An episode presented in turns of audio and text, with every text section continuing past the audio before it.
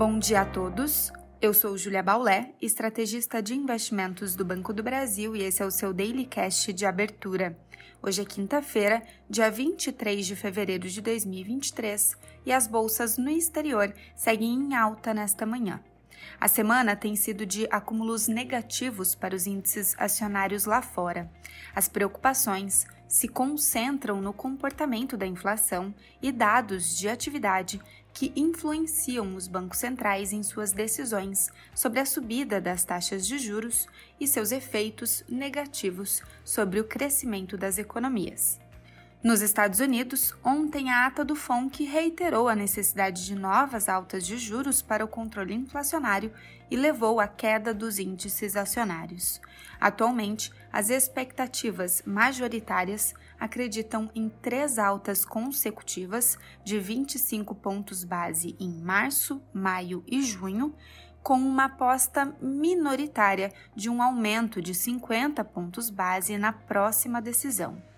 Esta última aposta ainda pode trazer cautela para os mercados, mas depende de dados de inflação e atividades fortes que reforcem essa conduta mais dura.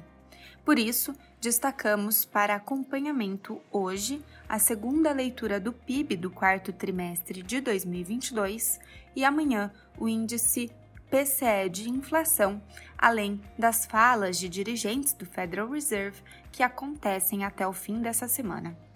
Tal como o pré-mercado norte-americano, os mercados europeus também seguem em alta.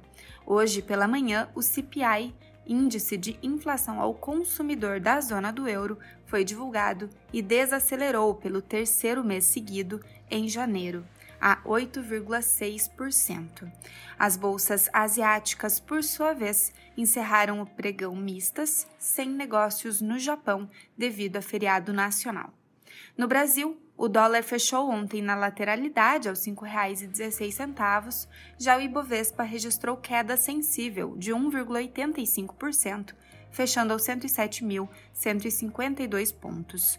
Além do pessimismo com juros mais altos lá fora, o impacto do petróleo com o Brent caindo 2,95% ontem influenciaram. Também vale citar que a partir de hoje está suspensa a exportação de carne bovina para a China após caso de vaca louca registrada no Pará, um dos motivos da penalização do setor de frigoríficos na bolsa ontem. Destaque também para o aumento das estimativas de inflação no boletim Focus, especialmente as de longo prazo. O IPCA deste ano subiu para 5,89% e a previsão da Selic segue mantida em 12,75%. Para hoje, o tom positivo das bolsas lá fora e a recuperação do petróleo podem ajudar na abertura. O dólar também segue mais fraco nesta manhã em comparação com moedas de países emergentes. Ficamos por aqui. Um bom dia a todos e até a próxima!